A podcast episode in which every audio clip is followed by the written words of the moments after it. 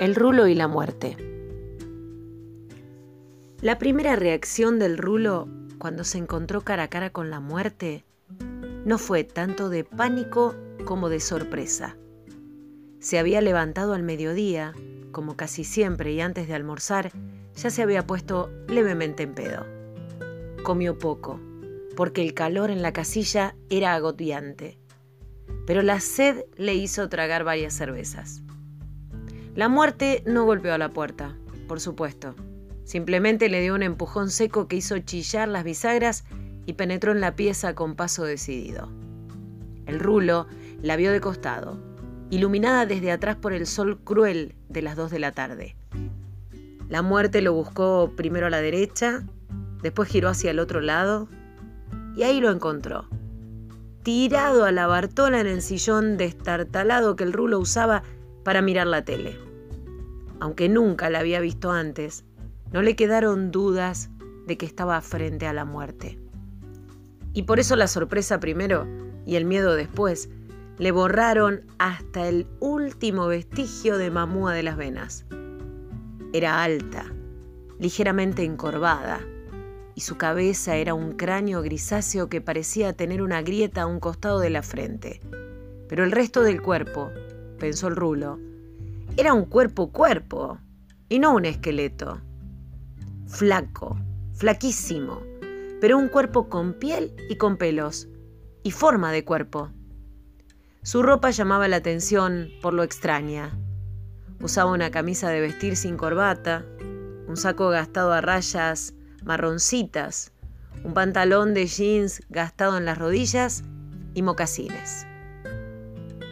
Buenas tardes, saludó la muerte y el rulo respondió en un murmullo porque lo sobresaltó la voz ronca y gastada propia de un hombre, aunque uno hablase siempre de la muerte como mujer. El rulo tragó saliva y preguntó qué necesitaba el señor. La muerte soltó una risita y dijo que era gracioso eso de llamar señor a alguien que trae una calavera en lugar de cabeza, pero después se puso seria. No te hagas el tonto, Rulo, que soy la muerte y vengo a buscarte. Mierda, alcanzó a decir el Rulo, pero después se quedó en silencio, porque le parecía todo demasiado raro y pensó que a lo mejor se había quedado dormido y eso era una pesadilla. La ilusión onírica le duró poco porque repentinamente la muerte alzó una botella de cerveza vacía por el pico y la hizo trizas contra el vidrio de la ventanita del fondo que también estalló en pedazos. No bien se apagó el estruendo de los vidrios, comenzaron a oírse las puteadas del vecino y las súplicas de su mujer, que intentaba calmarlo diciendo que el de adelante era un borracho perdido y que no le hiciera caso. La muerte se volvió hacia él y habló moviendo apenas la quijada. No seas pánfilo, Rulo. No puede ser un sueño. O vos ahora soñás con ruidos. El Rulo tuvo que darle tácitamente la razón, porque se dio cuenta de que siempre tenía sueños mudos. La muerte siguió. Yo diría que no perdamos tiempo y vayamos procediendo. ¿Lo qué? alcanzó a preguntar el Rulo. Hoy te toca a vos, Rulo, no soy la muerte, pero soy tu muerte. Es decir, hoy te toca. ¿Qué vas a hacerle? Alzó los hombros como dando a entender que no era algo tan importante y se sentó en la silla de madera que había junto a la puerta. El rulo trató de ordenar sus ideas. Aténdeme, aténdeme un poquito, empezó diciendo, porque esas eran las palabras que siempre usaba cuando necesitaba ganar tiempo. ¿Cómo es eso de morirme? Se puso de pie. Mírame, mírame un poco, si soy un pendejo, fíjate, un pendejo. Recién en abril cumplo 34 y estoy hecho un violín, macho, en serio. Mientras hablaba, hacía ademanes rápidos, con las manos vueltas hacia sí y movimientos veloces de los dedos, en ese gesto universal de quien pretende que su interlocutor lo observe a fondo. La muerte contestó con serenidad. Sí, Rulo. Lo que decís es cierto, digamos, pero ¿qué tiene que ver? ¿O te crees que sos el primero en estirar la pata estando sano y hecho un violín, como vos decís? El rulo volvió a sentarse derrumbado por el tono sereno, fatal e inexorable de la muerte, que siguió hablando. Bueno, si nos ponemos estrictos todavía te queda un ratito. Se supone que te toca morirte a las 4.03 pm en el semáforo de la ruta. Te tiene que pisar una escaña, un camionazo frigorífico que va para Bahía Blanca.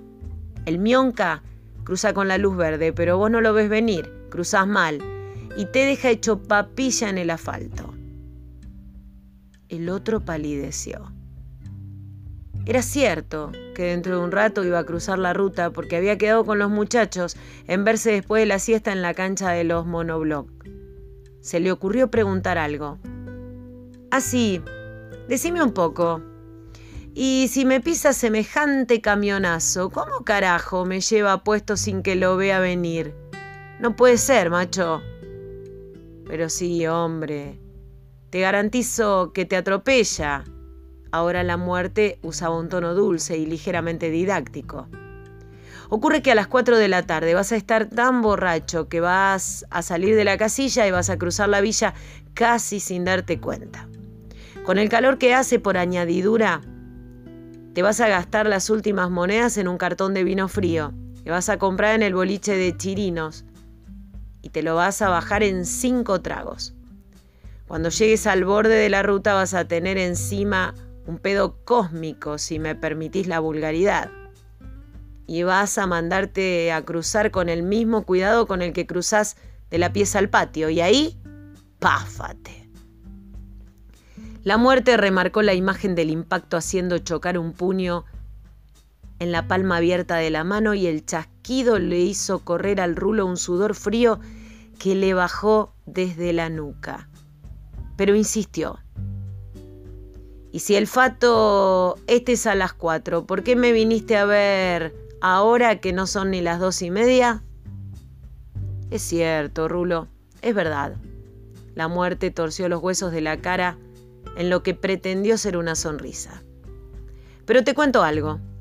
Sufro terriblemente el calor, ¿sabes? Y vos viste cómo está hoy.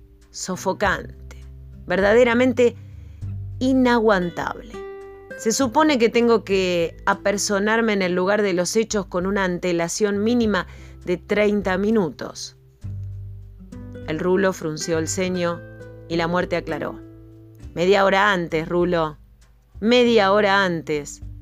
Para preparar todo, revisar la rutina, evitar imprevistos, esas cosas, ¿viste?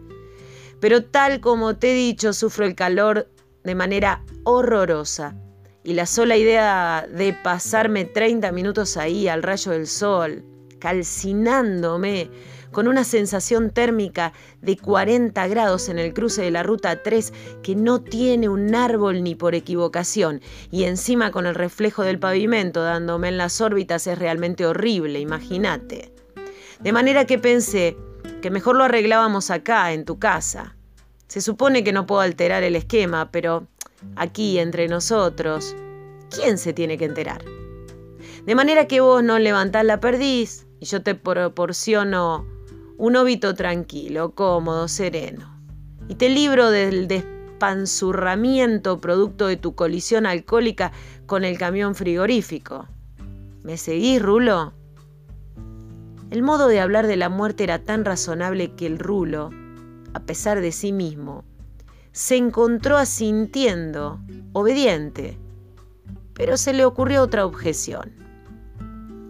Momento, momento, si me matas en la ruta, ¿cómo vas a estar media hora en el semáforo con esa facha? Alguno se va a piolar, discúlpame, pero sos una cosa medio asquerosa, sin ofenderte, claro. No, Rulo, más allá de lo asquerosa o no, los demás no van a verme. Hoy soy tu muerte, Rulo. Solo vos podés verme. Tampoco es cosa de andar por ahí espantando a medio mundo cada vez que hay que bajarle la caña a alguien, imagínate. Pero igual, decime, si vas vestido así, siempre. La muerte negó moviendo el cráneo hacia los lados. Nada de eso, Rulo. en absoluto. Nos vestimos para la ocasión, generalmente. Imagínate que me toque un ministro, un banquero o algo de ese estilo. En esos casos uso un traje negro que aunque esté mal, que lo diga yo, y no lo tomes como falta de modestia, me queda que ni pintado. Para situaciones menos solemnes, uso uno marrón claro. El rulo miró el atuendo de la muerte, arrugando un poco la nariz en un gesto de disgusto. La muerte advirtió su expresión, porque siguió hablando algo ofuscada. Ya sé que estoy casi impresentable, Rulo, pero ten en cuenta el calor que hace y... Pareció dudar sobre decir lo que realmente estaba pensando, hasta que se decidió abruptamente. Y aparte, ¿qué querés? ¿Vos te viste? ¿Qué podés pretender, Rulo? El aludido bajó la vista para mirarse. Tenía puestas unas alpargatas chancleteadas, un pantalón corto, muy sucio y una musculosa más mugrienta todavía. Y otra cosa, la muerte siguió justificando su vestimenta paupérrima. ¿Vos viste lo que es tu humilde morada, Rulo? No te ofendas. Pero vivís en un agujero. El Rulo para sus adentros asintió sin resistencias. La casilla se caía a pedazos. Se la había prestado su hermano Lalo dos años antes. Apenas lo habían echado la Graciela. Y al principio estaba buena. No se llovía porque Lalo le había puesto una flor de membrana y también le había mandado un buen contrapiso con carpeta y todo. La puerta era de chapa, bien gruesa, pero en dos años el rulo había sido incapaz de poner un peso en la casilla. Cada cosa que se había ido rompiendo, así había quedado. La puerta se había picado toda de óxido por falta de convertidor y el techo se llovía en tres o cuatro sitios. Lalo le había dejado instalado el medidor de luz, pero hacía meses que lo había dado de baja y se había tenido que enganchar. Cuando Lalo venía a visitarlo, a él le daba un poco de vergüenza, pero bueno, Lalo era un pan de Dios y nunca decía nada. Si hasta le había conseguido un trabajo en la obra de Ramos Mejía. Ni esa excusa tenía el rulo. Hacía un año que estaba con laburo fijo y todavía tenía para otro año más por lo menos. Miró el reloj y vio que eran casi las tres. Y se dio cuenta de que no quería que esa fuera la última hora de su vida. Siempre le había costado pedir, pero se sobrepuso y preguntó en un murmullo. Y decime, mm, dígame, va, titubeó un poco más. No hay modo, yo qué sé, de conseguir un poco más de tiempo. Algo como para despedirse, vio un tiempito nomás. Ay, Rulo, Rulo. No es mi intención ofenderte en absoluto, pero ¿para qué carajo querés más tiempo? Si me disculpas la mala palabra. Vos lo sabés. Vos sabés lo que es tu vida, Rulo. Es un asco, muchacho. Un vómito por donde la mires. El rulo la miró con resentimiento. No le gustaba que hablara de sus cosas y mucho menos que le vinieran con reproches. Si seguía dejándola hablar, esa calavera iba a terminar diciéndole lo mismo que la Graciela, quejándose de que era un vago y un borracho, que no servía para nada. ¿Por qué no te metes en tus cosas, pelotudo? Ah, no, Rulo. Si te pones grosero te fulmino a la primera de cambio, ¿eh? ya que te estás sirviendo agua, ¿me das un vasito? La verdad que estoy que me derrito.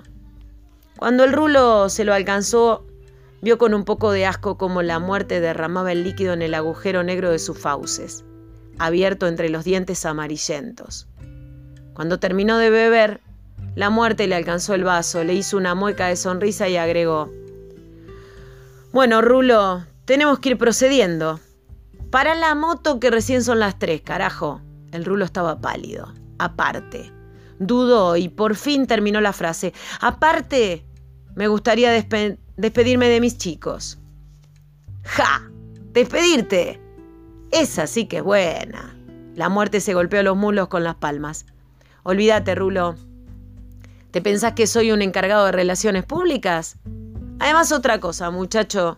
no los llamas en la puta vida, discúlpame la grosería. No los vas a ver ni por equivocación. ¿Y ahora querés hacerte el emotivo y llamarlos? No seas sinvergüenza, Rulo. No seas descarado, haz el favor. El Rulo se movió, se mordió los labios y pensó que la muerte decía la verdad. Pero igual la miró con odio, porque aborrecía que se lo echaran en cara. ¿Y vos qué sabes? ¿Así que yo no tengo nada de bueno? ¿Quién te dijo, pelotudo? ¿Quién te dijo? Momentito, Rulo, momentito. Ya te dije que si te vas de boca te dejo seco acá, sin tanta diplomacia, no te pases de vivo. La muerte lo amonestó, pero su tono de voz era casi divertido.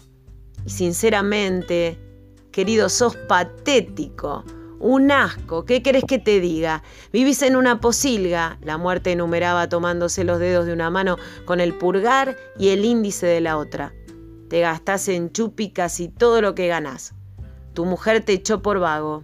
A tus hijos no les pasás ni la hora y tenés trabajo porque tu hermano Lalo es un bendito y en la empresa lo quieren tanto que no se animan a echarte. Que es lo que te mereces. Porque faltás cada dos por tres y no sabés levantar ni dos hiladas de ladrillos. Como Dios manda, Rulo. El Rulo bajó los ojos. No estaba triste porque se fuera a morir sino sobre todo por morirse sin emparchar nada de lo que la muerte le decía. A ver, Rulo, a ver, contame. ¿Qué sabes hacer? Pero bien. ¿Qué sabes hacer bien, bien? Decime algo en lo que seas bueno en serio. El Rulo bajó los ojos, enfuruñado. Si no le gustaba que le vinieran con reclamos, menos le gustaba que lo forzaran a hablar de sí mismo. Pero cuando la muerte insistió, se decidió a contestar. Al fútbol. A la pelota juego bien en serio. Llegué a la cuarta de Vélez. ¿Así? ¿Ah, ¿Y de qué jugabas? La muerte seguía con un tonito divertido. De segundo marcador central. Siempre jugué de seis. Qué tierno, Rulo, qué tierno. La muerte lo miraba como examinándolo. Ahora decime, ¿sos un poco petizo para jugar de central? Digo, no te ofendás, pero te veo un poco chiquito para semejante puesto. No sé, para ir de arriba, para pechar a los delanteros rivales. Te veo algo livianito, si me permitís. El rulo le clavó los ojos.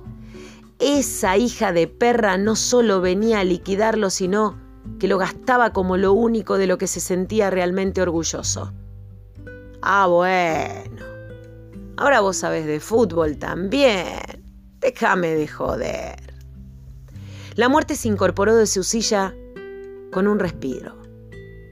Mira, flaquito, para que sepas, yo no estuve muerto toda la eternidad, ¿sabes?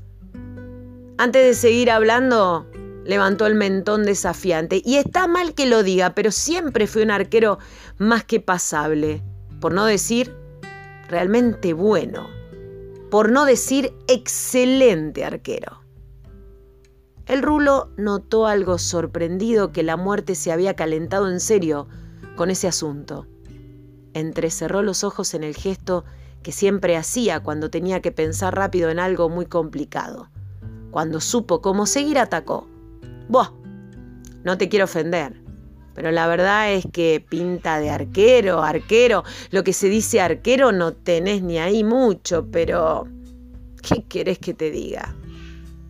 La muerte adelantó los brazos con las manos, algo levantadas, en el gesto de quien quiere detener una discusión. Mirá, Rulo, no sigamos con esto, que yo no vine a discutir sino a llevarte. Como quieras, como quieras. Yo no más te digo que tenés tanta pinta de arquero como yo de astronauta. Decí que andamos cortos de tiempo, Rulo, pero no sabes con qué gusto te haría tragar tus palabras y esa sonrisita pavota que tenés, te lo garantizo. Eh, che, no te calentes, no es para tanto, dice el Rulo. Pero solo parecía Parecía que el corazón le latía con golpes sonoros que le retumbaban desde los pies hasta los párpados. Se sorbió las manos, que era algo que siempre hacía para calmarse los nervios. En su lugar y en un mar de nervios estaba satisfecho porque el discurso le había salido de corrido. La muerte se puso de pie y se le acercó. Aunque empezó a temblar, el rulo sostuvo la mirada a la altura de las cuencas vacías que se le aproximaban. La muerte se detuvo a 10 centímetros de su rostro y le golpeó la nariz con un aliento gastado y fétido. ¿A dónde querés llegar, Rulo? interrogó en un tono casi íntimo. A ningún lado, contestó con una sonrisa inocente. Te digo un desafío para ver quién es quién. Nada más que eso. Si te animás. La muerte se dio vuelta y comenzó a caminar por el perímetro de la pieza, juntas las manos detrás de la espalda. El rulo cerró los ojos porque estaba pensando muchas cosas juntas. Ni lo sueñes, Rulo, ya sé para dónde vas, querido. La muerte se volvió hacia él y siguió en tono de burla, como emulándolo. Si yo gano, vos me perdonás la vida, ¿no es eso, Rulo? ¿Vos qué te crees? ¿Que yo nací ayer? El Rulo negó con la cabeza. No, tenés razón. No puede ser nunca.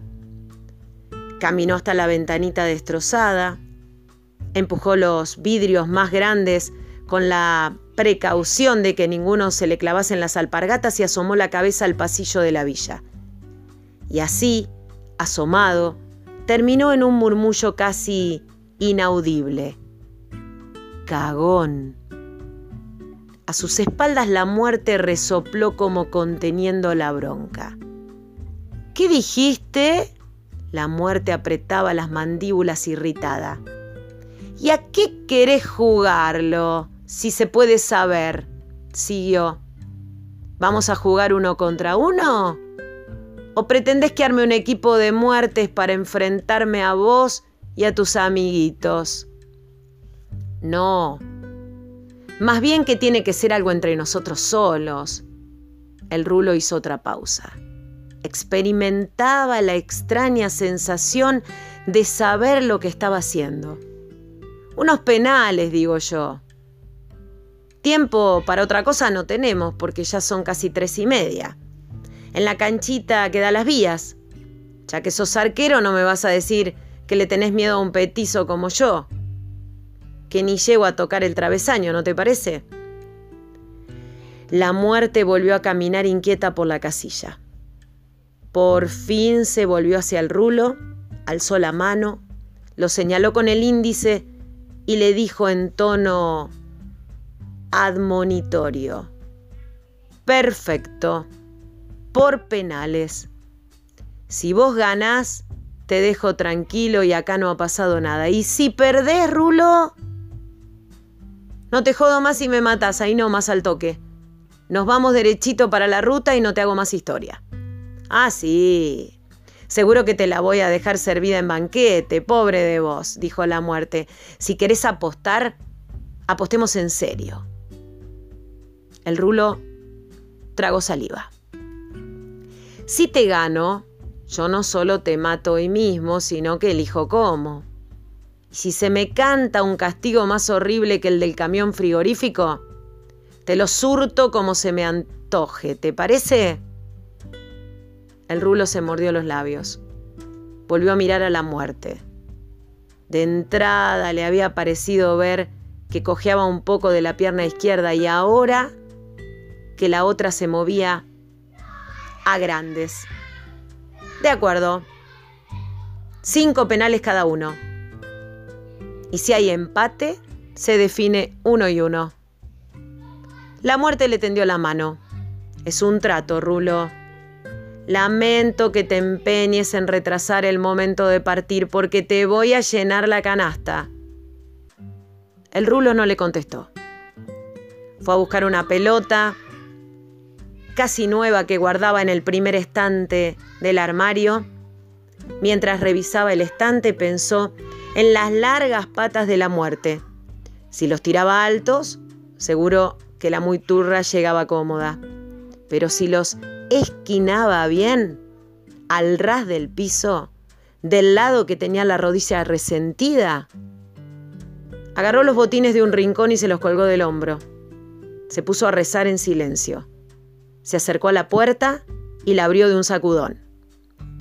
La luz volcánica de las tres y media inundó la pieza. Le hizo un gesto a la muerte para que pasara primero.